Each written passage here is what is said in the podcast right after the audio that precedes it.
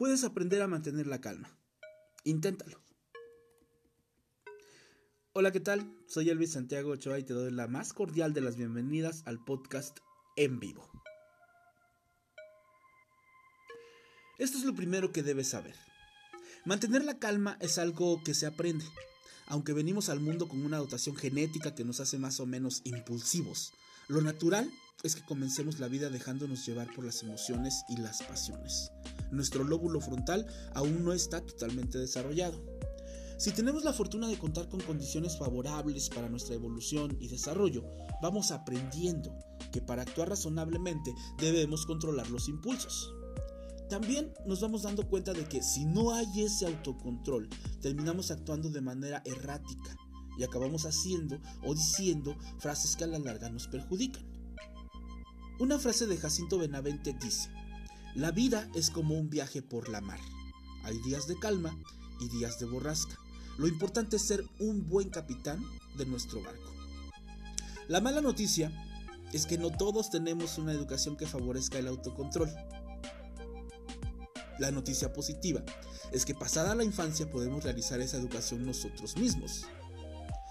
Una vez que somos conscientes del problema, en nuestro pasado existen numerosos ejemplos de haber metido la pata por impulso por precipitación, podemos actuar para corregir esta dinámica.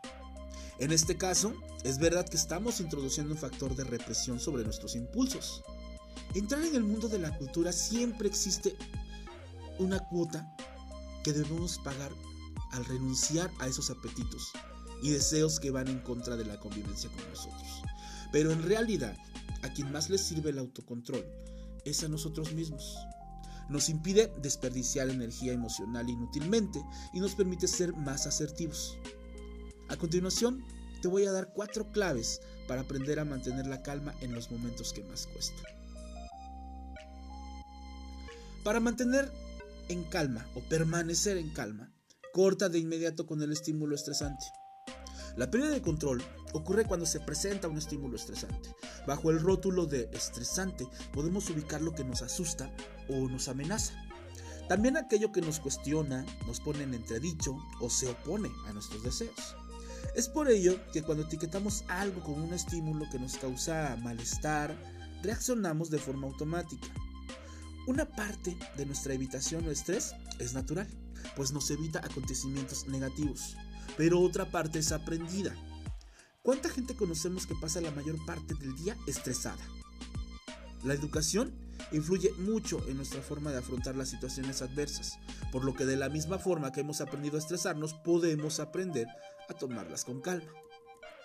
Si no has cultivado el autocontrol, lo que ocurre con este tipo de estímulos es que te ponen en una actitud defensiva, que se expresa como agresividad, gritas, gesticulas de manera violenta, empleas lenguaje ofensivo o diseñas un discurso hiriente y también amenazante. Puedes controlar esos impulsos si logras mantenerte quieto y en silencio unos 20 segundos. Si sientes que te resulta imposible no reaccionar, simplemente ponte de pie y corta con la situación por un instante breve, inspirando y expirando profundamente. Es muy cierto aquello de que hay que contar hasta 10. A veces la diferencia entre un gran acierto y un gran error son precisamente esos pocos segundos de ruptura.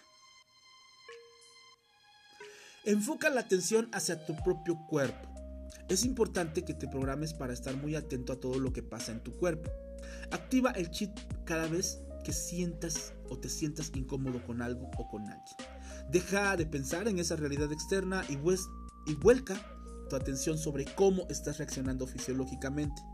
Las señales vienen de tu cuerpo. Es él quien acompaña el estado de ansiedad. Deténlo. De esta forma aprenderás a conocerte mejor y a detener la ira antes de que surja y puedas arrepentirte. Concéntrate en la forma en la que respiras, en los latidos de tu corazón. Piensa en la temperatura de tu cuerpo. Y si sientes calor, refrescate con agua o con aire fresco. Fíjate si tienes los músculos tensos y estíralos.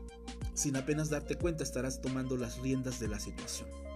Ser el dueño de nuestro cuerpo nos proporcionará un control sobre las relaciones eh, que hasta ahora pues han sido automáticas. Esas reacciones que te han llevado a actuar por impulso.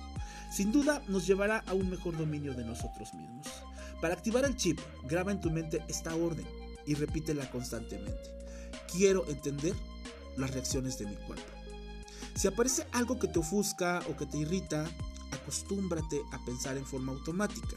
Quiero entender las reacciones de mi cuerpo.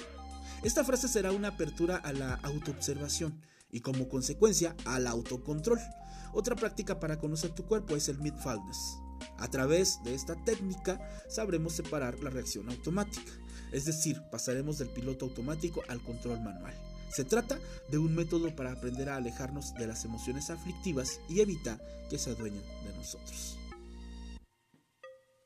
El ejercicio, siempre el ejercicio. Si tú eres uno de esos casos crónicos, personas que explotan casi todo el tiempo y casi por cualquier cosa, necesitas urgentemente introducir una rutina de ejercicio en tu vida.